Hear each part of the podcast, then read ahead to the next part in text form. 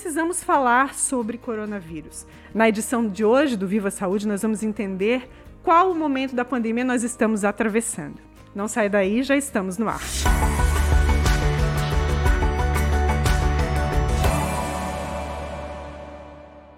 Iniciamos então o videocast Viva Saúde de hoje. E hoje nós vamos receber os médicos especialistas, Dr. Rogério Sobrosa de Mello, médico infectologista e coordenador médico do setor de controle de infecção hospitalar do Hospital Unimed, e também Dr. José Nixon Batista, especialista clínico e coordenador do pronto atendimento adulto do Hospital Unimed. Muito bem-vindos ao nosso videocast de hoje. Muito obrigada pela presença. Bem, agradecemos a convite também. É, agradecemos o convite. Acho que tem várias coisas para ser discutida né? aqui, né? Acho que muito importante a, a, é sempre bom, né?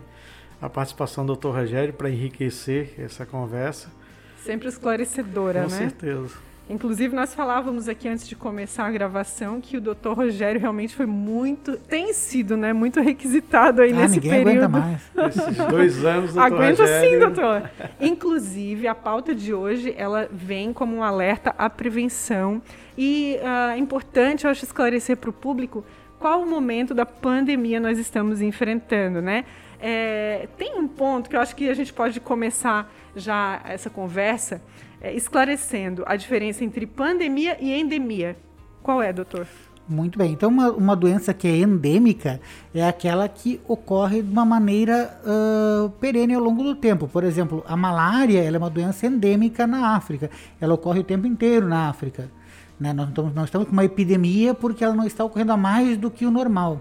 Né? A gente tem endêmico o vírus influenza, que todo inverno ele causa ali sua uh, seu, seu número normal. Se nós tivermos de repente um novo vírus influenza causando um número muito alto de, de infecções, nós vamos ter uma epidemia. Agora, a pandemia seria uma epidemia que está ocorrendo em todos os continentes, né? Então, é uma doença que se alastra e causa um número maior de casos do que o normal em todos os locais. A gente ainda está na pandemia de Covid? Ainda estamos na pandemia de Covid. Hum, muito importante essa informação, né? Porque é, é como é que vocês veem assim o comportamento do público diante da, de tantas mudanças, de alguns picos da pandemia, né? Algumas situações aí extremas. Dr. Nixon nos falava aqui que agora, é, de certa forma, está estabilizado, né? O número de atendimentos, de internações, enfim é, isso acaba não sendo tão preocupante para o público, para a sociedade, para a comunidade. Isso impacta também nos hábitos de cuidado, de prevenção. Como é que o doutor vê isso? É, na realidade, hoje, nesse momento, a gente está num momento bem mais tranquilo em relação ao que passamos. Porém, continuamos recebendo pacientes com, com diagnóstico assim sugestivo. A gente pede a prova, né, que é o RT-PCR, e muitos deles, muitas vezes, embora sintomas é, leves, estão confirmando Covid. Aquilo que mostra a vacina, a importância da vacina. Ou seja, a gente tem um número ainda de contaminados, porém a gravidade desses pacientes diminuíram. Hoje o que a gente vê, aqueles pacientes que estão se agravando, que estão indo realmente é, sendo é, é destinado para UTI, que precisam de tratamento de terapia intensiva, são exatamente aqueles que não fizeram a vacina. Então é muito importante. A vacina mostra que a sua, assim, para que veio, para a sua importância, porque assim, estava falando do Dr. Rogério antes, em Araranguá a gente chegamos a ter 40 pacientes é, Covid na UTI, né? E mais pacientes na enfermaria e internados também é, é, é com, com, tratamento de terapia intensiva na emergência, ou seja, mais de 50 praticamente pacientes necessitando de UTI naquele momento. Hoje, graças a Deus, toda a região aqui está mais tranquilo. Porém, a gente tinha, chegou a trabalhar com 20 leitos. Né? Chegou até a abrir uma exceção, é, a, a, chegou até quase 30 leitos, né, doutor Rogério? Exato, chegou a abrir uma terceira UTI, né, terceira né, UTI. na unidade A, que, era, que é uma unidade de interação clínica normal, chegou a abrir uma terceira UTI Exatamente. e uh, chegou próximo dos 30 leitos. E hoje a gente hoje a gente está com 10 leitos, voltou para a realidade do hospital, que são 10 leitos, porém é um hospital que abrange todas as áreas, né? cardiologia, cirurgia, a própria clínica e os pacientes respiratórios Covid.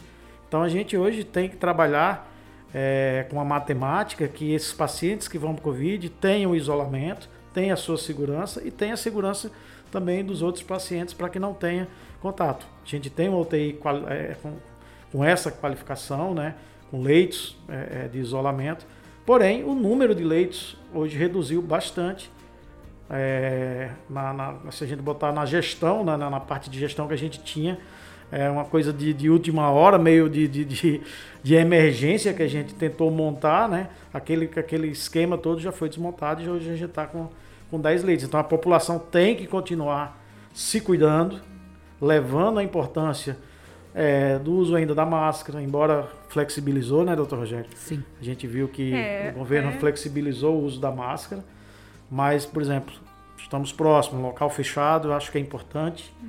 porque a gente tem contato, você não sabe com quem você teve contato ontem, de repente você começa com uma, uma tossezinha, com uma dor de cabeça, e quando vai ver, muitas vezes é Covid. É, eu até ia perguntar sobre isso, assim, diante dessas flexibilizações e de, novos decretos, né, sendo emitidos, é, como, é que, como é que o senhor vê isso, doutor? É, é esse posicionamento das lideranças, das autoridades, né, diante de, do, do, atual momento, assim, como médico, né? Qual, qual é a tua orientação nesse sentido? Então, eu acho assim que quando a gente usa essas matrizes de risco mesmo para análise, tu vê assim a transmissibilidade está baixa, a, a questão do, do, do, número de leitos disponíveis está alto, então nós temos uma capacidade de atenção e a baixa transmissão na comunidade, a tendência, vamos dizer assim, seja de se recomendar menos, vamos dizer assim, menos medidas de, de, de restrição.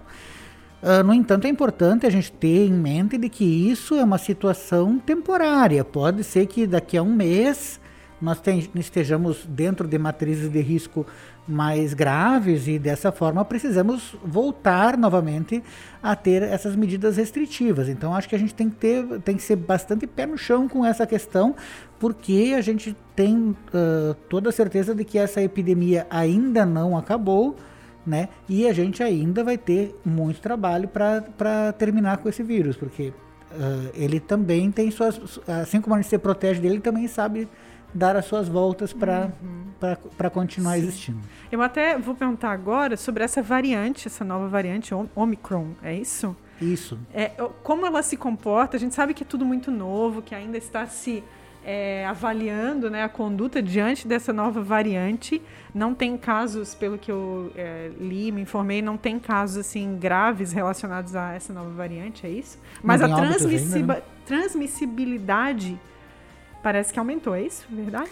Então, na verdade, ainda não se, não se tem muitos dados clínicos dessa variante. Uh, eu consegui ler integralmente ali o, alerta de risco da, da OMS a respeito dessa variante. O grande problema é que ela contém muitas mutações conhecidas que são relacionadas à maior transmissibilidade e ao escape da, do, do, das infecções prévias, dos anticorpos gerados por infecções prévias do Covid. Nenhuma das variantes está relacionada à questão da pessoa ter escape da vacinação.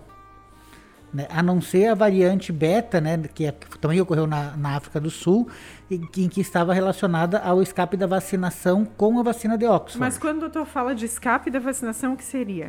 Seria o fato do vírus ter uma, determinada mutação em que os anticorpos vacinais não fossem capazes não de proteger a pessoa. Essa nova variante. Então, não, isso não, isso não se tem dados a respeito ah, e não, não há, por enquanto, evidências de que isso seja uma preocupação maior. Quanto a essa variante, o que há preocupação é que ela provavelmente seja mais transmissível, porque ela contém várias mutações conhecidas que aumentam a transmissibilidade que ela provavelmente ela uh, esteja relacionada ao escape dos anticorpos gerados naturalmente, ou seja, por doença, por outras, por outras variantes ou pelo vírus uh, inicial, né? Então, podendo gerar, no, gerar novos casos entre essa população não vacinada principalmente. Né? Então, esse, esse é o grande, a grande preocupação em relação a essa variante Omicron. O que tem de evidência clínica é de que na África do Sul, onde ela surgiu, né? Então, uh, nós estávamos tendo um surto então pela variante Delta. no momento que ela apareceu, e se percebeu de que após ter começado a diminuir os casos, os casos voltaram a aumentar de novo, e aí você teve a identificação de que haviam pacientes contaminados com essa nova cepa. Então você acredita que essa uh, esse retorno do aumento do número de casos na África do Sul tenha sido devido a uma maior transmissibilidade dessa variante Omicron. Então, o, esse dado sugeriria o seguinte: sugeriria que ela deve ser tão ou mais transmissível do que a variante Delta. Mas é um dado muito preliminar ainda, então a gente precisa realmente ter o estudo com, uh, diretamente do paciente infectado para saber o que acontece com ele. Mas não tem nenhuma evidência de maior gravidade, né? Só essa questão da transmissibilidade que tem evidência clínica mesmo. É, diante disso, a necessidade de cuidados é, é, é a mesma, né? Ou eu diria que nós, nós teríamos que ter mais cuidado agora nesse momento. Por quê?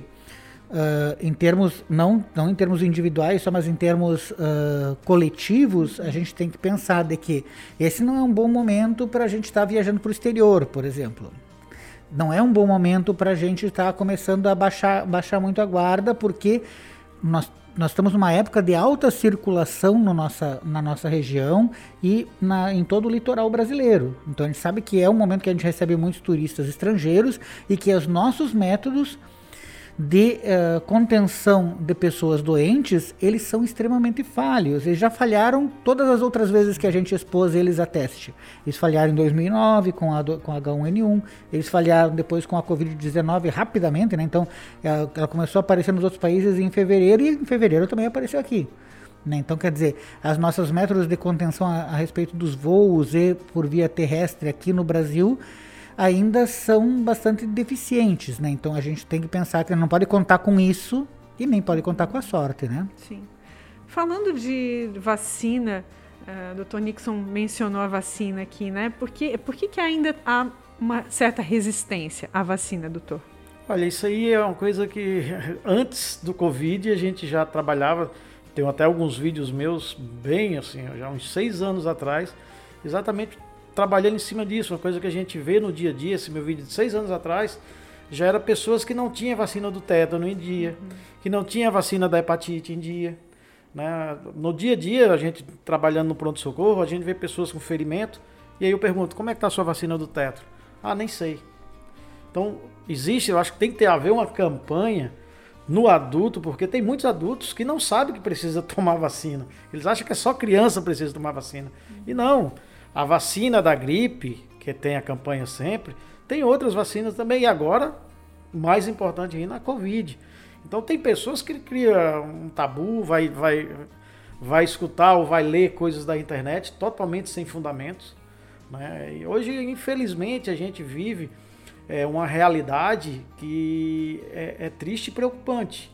Porque muitas mentiras é, propagadas na internet, é, muitos fakes, se torna realidade para muitas pessoas, coitadas, que não têm um discernimento, que não têm um conhecimento, e elas acreditam piamente naquilo ali. E aquilo ali, para ela, por exemplo, muitos que não tomam a vacina, é, alguns não têm o esclarecimento, talvez, é, de forma contundente pelos familiares. Né? E infelizmente tem outros que não têm conhecimento, né? tem disponibilidade e às vezes relapsa e, e muitas vezes quando chega a doença às vezes é tarde para se arrepender, evolui mal e alguns estão na UTI.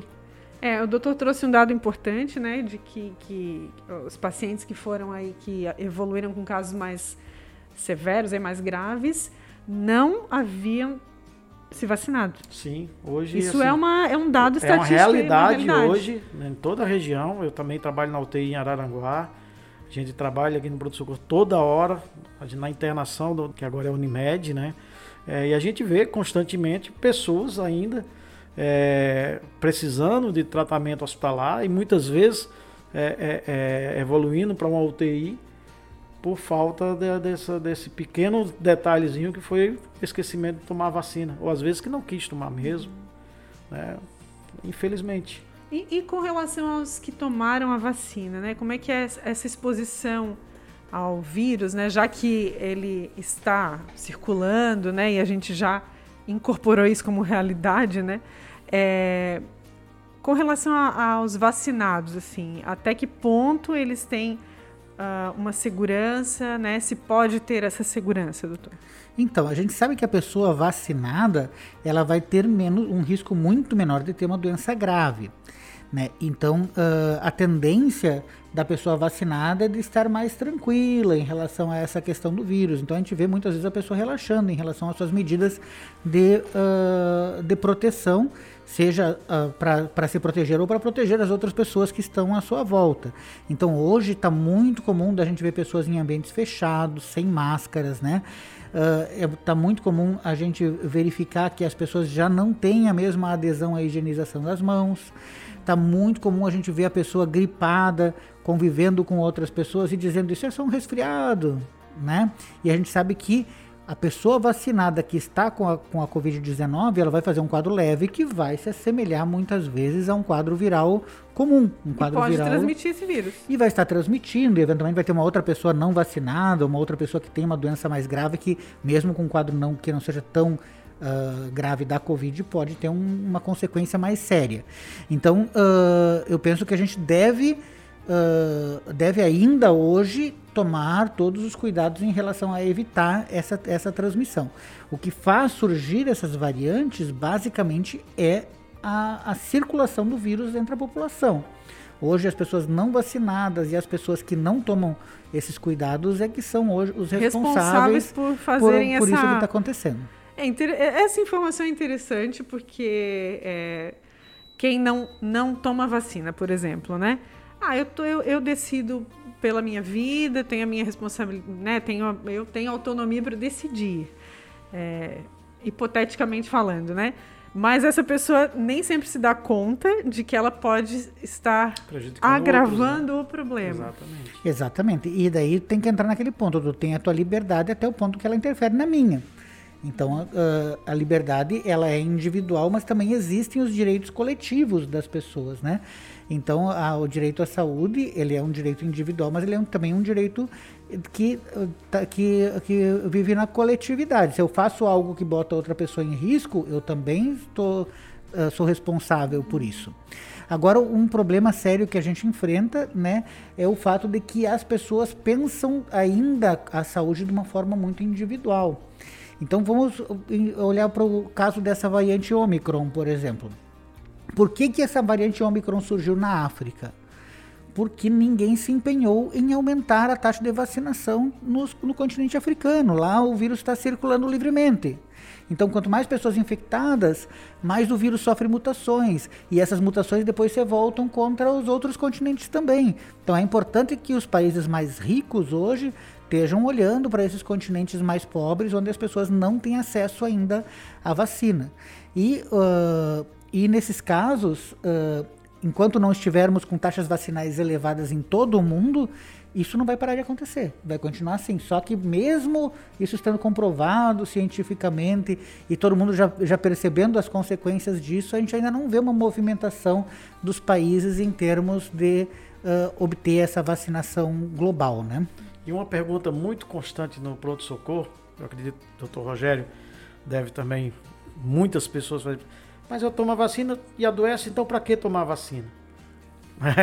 É, na gripe, muita gente já, ah, doutor, tomei vacina da gripe e gripei, então essa vacina não serve de nada, serve.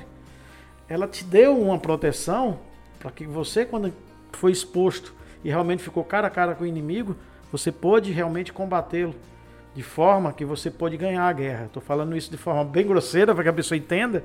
Né? Ou seja, você tem anticorpos, você tem soldados no teu sangue, para que quando aquele vilão entra, que é o vírus ou uma bactéria, ou, assim, você está, no caso, um vírus, né? A vacina é para vírus. É, é, a pessoa possa realmente ter imunidade para que não complique ao ponto de chegar na UTI. Então essa é a importância. Não é porque ah, eu tomei a vacina da, do Covid e tive Covid. Mas provavelmente quem teve, teve vacinado, a chance Se de complicar vacina... e ir para a UTI é muito, muito menor. Os sintomas é como o doutor Rogério diz, são mínimos. Então, quer dizer, o perigo é, aí eu estou vacinado, então eu posso tirar máscara, eu posso ir para a festa. Não, porque eu também, vacinado, eu posso contrariar Pode. o vírus de uma forma leve, que eu posso contaminar aquele que não tomou a vacina, e aí é onde está o perigo. E aí realmente vem aquele caso do paciente que não está protegido, a pessoa que não está protegida, é contaminado por aquele que é vacinado, que é uma gripezinha, uma renite simples, e aquele ali vai parar na UTI. E aí passa para outro também, talvez a casa que também não tomou vacina, porque às vezes geralmente essa cultura fica muitas vezes enraizada na família ou na cultura de alguém que acredita em alguma coisa, que não quer tomar vacina. E às vezes uma família pode eventualmente vir a, a, a, alguns membros da família vinha faltar por, exatamente por Sim. essa falta de informação e por falta da vacina e por falta de cuidado daquele que estava imunologicamente competente, né, estava com, com a imunidade é, pela vacina e não se cuidou. Então por isso que é tão importante a gente continuar os cuidados. É, tá chegando o final de ano, é uma coisa que todo é. mundo quer, fazer festa de Natal, Réveillon. Muitos mas eu que acho que ainda temos, no ano anterior, né? Acho que a gente ainda está com um bandido na porta. Se a gente abrir, ele entra. Então a gente tem que ter bastante cuidado. Ainda tem essa iminência aí de, de, de dos riscos, né? Sim, é, altíssimo. É, acho que aproveitar a presença de vocês aqui para a gente relembrar um pouquinho como é que funciona a atuação do vírus, do coronavírus, tá? Coronavírus é o vírus que ocasiona a Covid-19, certo? Isso. né? Doutor Rogério. Isso. Então, o, o SARS-CoV-2, que é um tipo de coronavírus, existem vários tipos diferentes de coronavírus. Que é uma sigla, né, doutor? É uma né? sigla. É uma sigla, né? Mas é o nome do vírus, né? Mas, é, ah, tá. Então não é síndrome... Não, é, é, é SARS-COV-2. É, SARS, a doença. É que é, é o, o, o, o vírus, é o segundo doença, né? vírus né? causador da SARS. O primeiro, a SARS, ela surgiu lá em 2007, né? Também era causado por um, por um coronavírus bastante semelhante a esse coronavírus que a gente tem, só que é um vírus que desapareceu espontaneamente. E esse vírus, não, esse vírus foi mais eficiente em ser transmitido para o ser, ser humano. Mas esse é o nome do vírus, SARS-CoV-2. A doença que ele causa não é a SARS, a doença que ele causa é a ah, Covid-19. A SARS era aquela doença que tinha, que tinha uh, lá em 2007. Né? Então, uh, essa, essa Covid, ela ocorre, então, basicamente, pela, primeiro, sendo transmitida apenas de um ser humano para outro, não tem um animal que transmita para o ser humano, hoje em dia identificado, né? Uh, esse, uh, essa transmissão, ela ocorre principalmente por gotículas de saliva e principalmente de forma direta, ou seja, de uma pessoa diretamente para outra, e não tanto através dos fômites, que são ou a mesa. Então, ou... isso é um, um, algo que se desmistificou ao longo aí de dois anos. Eu acho que é algo que é importante a gente estar. Tá, só o que, que é hoje que você uhum, pensa. Sim. Hoje você pensa isso. A principal forma de transmissão é a gotícula de saliva quando a pessoa transmite diretamente para outra pessoa. Ou seja, a distância realmente é importante, como você pensava lá no início né? E a máscara é importante no sentido de diminuir a distância em que essas gotículas percorrem até a outra pessoa, evitar que essa gotícula chegue até a outra pessoa. E ela chegando na outra pessoa, para ela não chegar até as mucosas, que é onde ela causa uh, o principal local causador da infecção. As mãos acabam sendo importantes nessa transmissão como o principal fômite. Por quê? Porque a pessoa tosse sobre a mão e depois vai, pega a mão da outra pessoa e a pessoa leva até as mucosas. Então as mãos continuam sendo importantes, mas os objetos são menos importantes do que se pensava lá no início da, da, da pandemia. Se pensava isso porque os estudos preliminares mostravam que o vírus poderia permanecer grandes períodos de tempo sobre os objetos e hoje você sabe que ele não é infectante, aquele vírus que permanece. Embora o PCR permaneça positivo, assim como nas pessoas, ele permanece positivo às vezes por dois, três meses, né? Mas ele não é infectante naquele período porque você não consegue mais cultivar aquele vírus, fazer cultura do vírus a partir dali. Por exemplo, quando toca na, na, na maçaneta da porta. Então. De, uma, de um condomínio ainda é um pouco perigoso, porque a maçaneta todo mundo põe a mão, né? Todo então, quer dizer, a, a, é rapidamente, assim, né? mas, por exemplo, a sacola de mercado, que era a grande preocupação As compras pessoas, do mercado. As compras do mercado, que a pessoa queria passar álcool nas compras do mercado. Né? Às vezes a pessoa botava embaixo da torneira a compra do mercado, já estragava metade das compras. Mas, assim, isso não é tão importante, né? Uhum. Mas a mão ainda é importante Sim. e, eventualmente, coisas que entram em contato direto com a mão o tempo inteiro podem ser importantes também. Então a maçaneta ainda é, uma, ainda ainda é. é um fator de preocupação. Pelo fato de Botar muita a mão gente... Na maçaneta, na maçaneta é melhor uh, uh, higienizar a mão. Certo, né? certo. Exatamente. Cumprimentar, dando, dando a mão, né? é melhor evitar, né? Ou então higienizar a mão logo depois. Abraços. Então, abraços, aí tem a questão da transmissão direta, né? O abraço, ele tem Próximo. a questão da proximidade da face com a face do outro, né? Então, então isso, ainda vale a pena cuidar. Abraço ainda não pode. O brasileiro Certo. gosta do abraço. Gosta. Naturalmente, gosta, a gente né? tem que considerar nessa transmissão aquela questão dos clusters, né? Que a pessoa mora com quatro outras pessoas. Aquelas quatro outras pessoas fazem mais ou menos o mesmo, o mesmo tipo de atividade. Então, então, aquelas pessoas, teoricamente, você não precisa ter tanto cuidado quanto quando você entra com- em contato com pessoas que são de fora do teu ambiente onde você mora. Então, essas pessoas de fora do ambiente onde você mora, essas pessoas é que têm o maior risco Mas a gente está de tá falando trazendo... aqui, mas a gente está falando do ambiente onde mora, não necessariamente do ambiente de trabalho ou de alguma reunião eventual que aconteça com menor número de pessoas. Vale a pena ainda, Vale é importante manter menores, a máscara. vale a pena. No, ambiente familiar cuidados. não, nunca foi, né?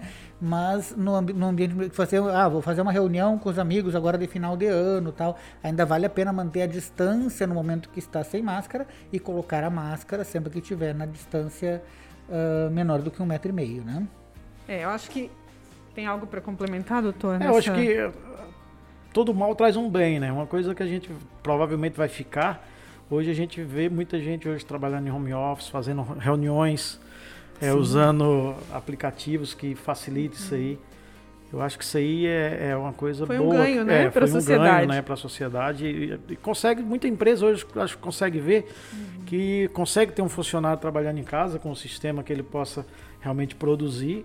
É, acho que é bom para o funcionário, é bom para a empresa e diminui contaminação. É, diminuiu aquela ideia de que você tinha, né? De que, ah, botar uma, um- uma pessoa em home office e a pessoa não vai trabalhar, vai ficar... Sim. Mas aí Desmistificou você- isso também, né? Exato, desmistificou totalmente. Sim, a pessoa cumpre certeza. suas metas, faz o seu trabalho e está no conforto do lar e com menos custo para a Sim, empresa. sim. Com certeza. Isso aí eu acho que foi uma coisa. Foi um algo, a gente foi diz, algo às vezes as coisas ruins trazem coisas Sim, boas. sem né? dúvida. Eu acho que até essa questão comportamental, de mais empática, né? O doutor falou da, da importância de pensar no coletivo. É- eu acho que é um processo, né? Talvez ainda este- esteja muito aquém do que Exato, acho que deveria, né? Então, acho que talvez também estejamos começando Mas a uma, pensar. uma, uma pequena luzinha assim, de alerta Hoje que- também de que eu- a humanidade precisa disso. Porque a Né? gente que estava conversando antes de, de- iniciar o programa, o coletivo hoje também hoje tá, tem muita gente realmente já, digamos assim, de saco cheio de ficar trancado, não quer usar Sim, é- máscara. Então, assim, quer voltar que é comum que a gente Passou falou, a né? valorizar Voltar para a- vida normal. Valorizar a É, convivência porque também, é bom, né? é bom você ter a liberdade de, de- de- de andar com o rosto livre, né? Poder abraçar, poder realmente confraternizar com as pessoas, mas infelizmente ainda inspira Ainda cuidado.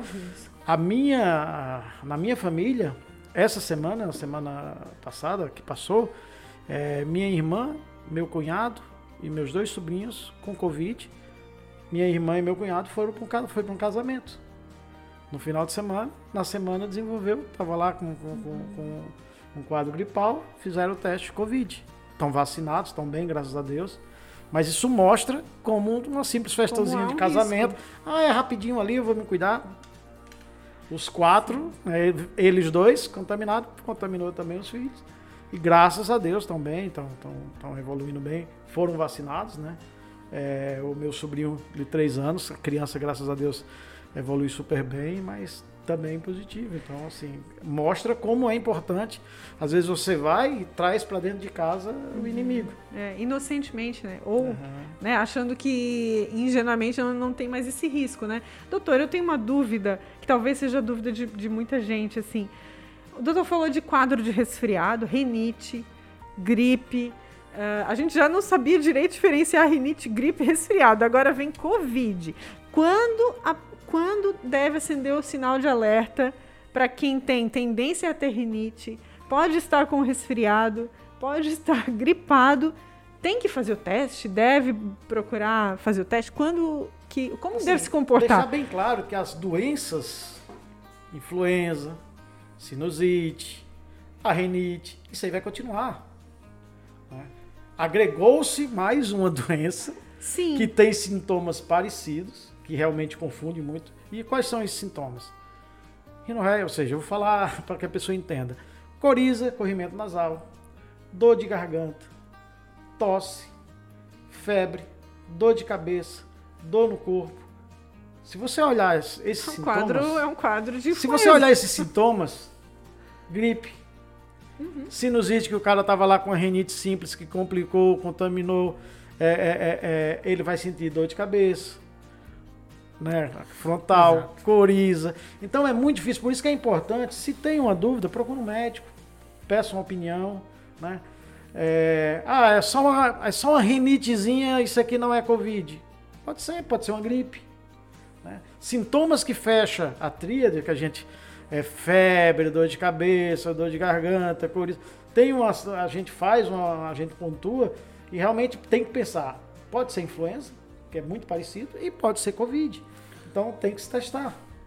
Mas faz o teste, então. E hoje tem que ter a noção de que os quadros tendem a ser mais leves. Então a gente deveria estar fazendo mais testes. Mais testes, exatamente. E a gente está fazendo menos testes. A pessoa tem ah. a doença, fica lá 4, 5 dias ali com um quadro gripal e não deixa de fazer nada, não faz o teste. Então hoje deve estar passando muito quadro de Covid. E teste, é muito importante, doutor Rogério. Que teste? É, eu ia perguntar agora. Porque que teste? Porque muitas pessoas vai lá no testezinho do dedo. Aquele teste ele vê imunidade. Ele não vê replicação viral. Então, uma coisa é você ter imunidade e outra coisa é você estar doente de Covid ou de uma gripe. Sim.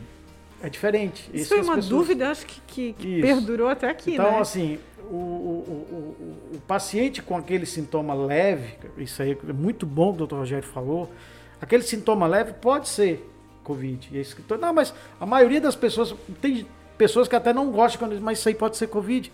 Ah, mas não é, doutor, isso aqui não é Covid. Eu tenho certeza que não é. A negação, Ninguém né, que é natural também Ninguém do ser humano, né?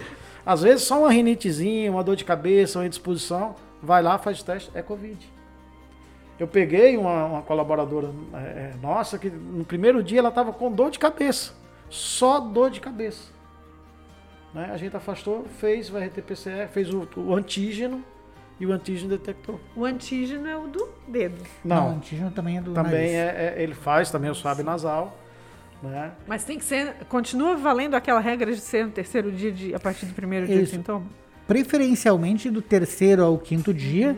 Uhum. Ele já tem uma boa positividade a partir do primeiro dia, na verdade, mas o terceiro ao quinto dia é o período que o exame tem maior positividade. Porque então, ele pode tem... dar falso negativo. Pode, pode. Pode. A sensibilidade do exame é por volta de 80%. Mas se você considerar num período, vamos dizer assim, que eu esteja com, uh, com sintomas gripais e estou lá em, na minha casa morando duas pessoas que estão com Covid, então mesmo que dê negativo, é provável que seja o Covid. Né? Mas, de uma maneira geral, a gente considera que a pessoa com sintomas uh, que sejam sintomas respiratórios e faz o teste entre o terceiro ou quinto dia, provavelmente não seja Covid. Né? Agora, falando do teste, o teste é, de certa forma, um pouquinho desconfortável, né? Mudou alguma coisa? Tem novos testes? Eu soube de, de uma, um outro modelo de teste que tem de que não precisa fazer a nasofaringe.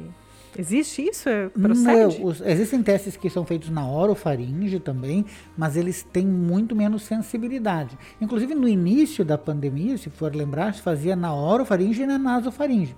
E daí você viu que o da orofaringe não agregava nada em termos de exame. Quando ele dava positivo, também dava positivo o outro, acabou se só então é aquele modelo. Aquele lá é o modelo. Que também ideal, é desconfortável, mas também não é tanto, né? Não é Sim. tanto. É necessário e, e, é muito rápido, né? É. Muito, muito rápido, se é eficaz, precisa. É desconfortável, mas assim, nada que impossível, uma dor. Não, não, não. É desconfortável, né? Você coloca aquele, aquele cotonete grosso ali no nariz. Mas não, mas, não tem nada novo nesse sentido, né? É esse o, o, o, o exame sim. mais seguro. Sim, confiável, sim. que confiável. realmente tem validade. É, é, é, é, o primeiro é o RT-PCR, né? E o antígeno também, mas assim, o, que prevalece é ainda o RT-PCR. É o melhor exame, né? É o melhor exame. É, tem disponibilidade isso na, na, na, rede pública? A gente é, é, possível acessar, né? E... No... Ah, um, um, dado interessante. Eu fui o primeiro médico a ter covid em Tubarão.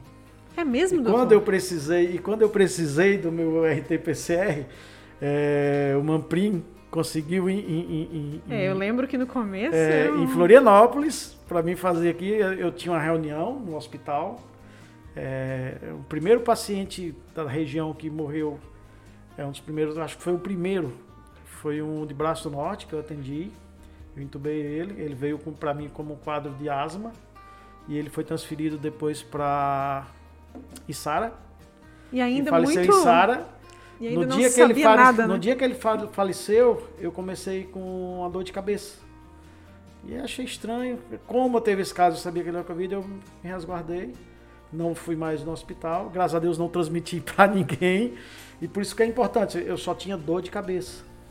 Isso foi na sexta-feira. Na segunda, realmente, eu comecei com sintomas. Né? Na segunda, eu fiz o teste. E na quinta-feira que eu vim receber o resultado, ou seja, eu comecei, eu tive a suspeita na sexta, e isso lá em março, no, março lá, logo após o carnaval, bem, bem no início mesmo. É, eu só tive o resultado na quinta-feira, é. quase uma semana depois, é, quando eu já estava até, estava até bem já. já tinha passado pelo, é, pelo processo. Na época era muito difícil, a gente não tinha esse teste Sim, ainda. E a gente fala na época, mas parece assim que faz muito tempo, né? De tão intenso que foi esse período. Sim. Agora Uma falando. É que conseguiu pra gente e graças a Deus deu certo. E aí eu me resguardei, toda a família, tudo, a gente ficou. Naquela época era 14 dias, fiquei desesperado, 14 dias. E 14 dias é um tempão. Qual né? é a conduta Não, hoje? Qual é a conduta hoje? É, hoje são 10 dias, né? Então, a partir do início dos a sintomas, do né? Sintoma. E a pessoa que é exposta ao vírus, daí tem duas opções. Então, por exemplo, ah, eu não tô com sintomas, mas eu tive uma exposição, por exemplo, minha esposa tá com, tá com o vírus.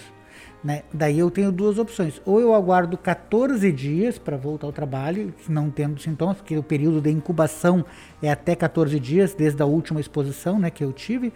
Ou no quinto dia eu posso fazer um PCR, se o PCR estiver negativo, eu posso sair do isolamento. Aí não é Covid. Doutor, é, essa questão do comportamento do vírus, assim, é, a gente é, ouve tanto falar, né, mas o que, que, acontece no organismo, por que, que porque tem essa questão é, psicológica também, né, que mexe muito, a gente não sabe o rumo da, que a doença vai tomar. Né? A pessoa tem Covid, tá, até o sétimo dia muitas vezes está bem, está com quadro de resfriado, assim. E aí passa desse dia, precisa ser entubado, e quando a gente acaba sabendo, uma pessoa jovem foi entubada e veio a falecer. Como é que é o comportamento do vírus, falando de modo geral, assim? O vírus ele tem um primeiro período da infecção que a gente chama de período virêmico, que é quando o vírus está replicando no nosso organismo. Então, aqueles primeiros cinco dias, principalmente da infecção, predomina a replicação do vírus. O vírus está se multiplicando muito e isso daqueles sintomas que a gente tem, de dor no corpo, dor de cabeça, mal-estar, né? Uh, aqueles sintomas respiratórios leves que tem no, no quadro gripal da Covid. A grande maioria das pessoas aborta a doença por aí terminou o período virêmico, terminou a doença.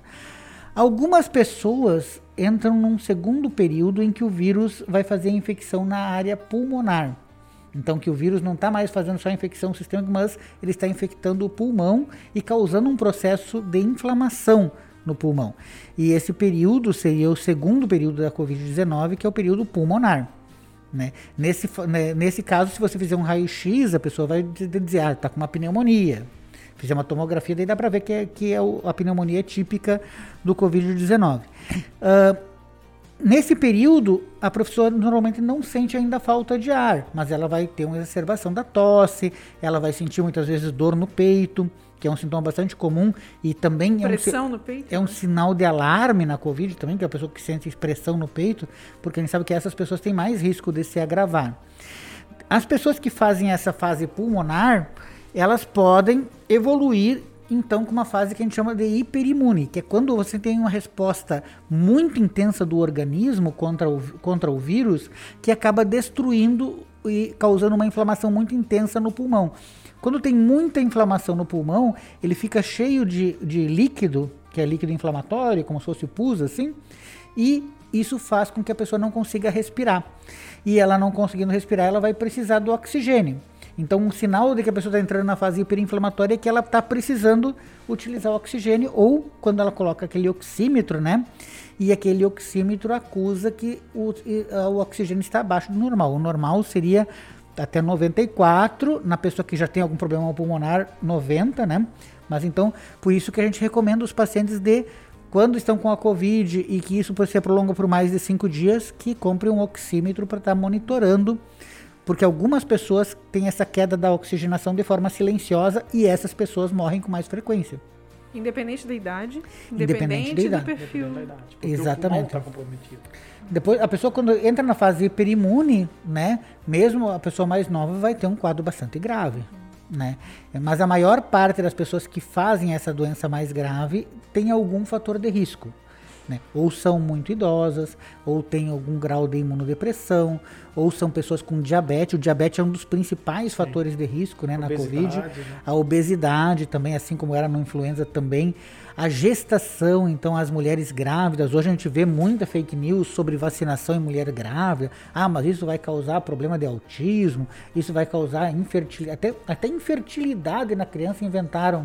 Como é que ele vai saber se vai ter infertilidade na criança se a criança nem nasceu ainda? Vai saber se ela vai ter filho depois como? Né? Então não é, não é, são tudo não notícias. Esses que nasceram não tem como desenvolver Sim, um estudo para eles chegarem lá na. Sim. É uma coisa sem lógica. É uma coisa né? totalmente sem, nem, sem, sem nenhuma lógica, né? Mas são notícias que circulam na internet e que muitas vezes acabam afetando a decisão das pessoas né? E, o, e são notícias criminosas, elas são geradas por, por intencionalmente querendo confundir as pessoas, né? Então, uh, realmente é uma coisa que a gente tem que se preocupar. Uma vez ela chegando nessa fase hiperimune, né? A pessoa tem, uh, vai ter um período em que vai ceder essa inflamação e daí ela vai, ter, vai começar a se recuperar. Só que essa recuperação, nesses casos mais graves, ela costuma ser muito mais lenta.